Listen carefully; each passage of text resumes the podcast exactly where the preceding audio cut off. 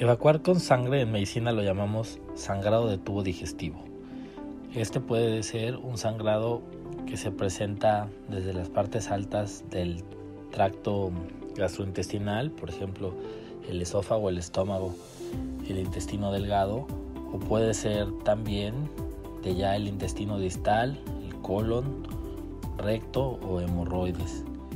Dependiendo del color y la cantidad de la sangre, esto nos va a orientar para poder conocer de dónde viene el sangrado.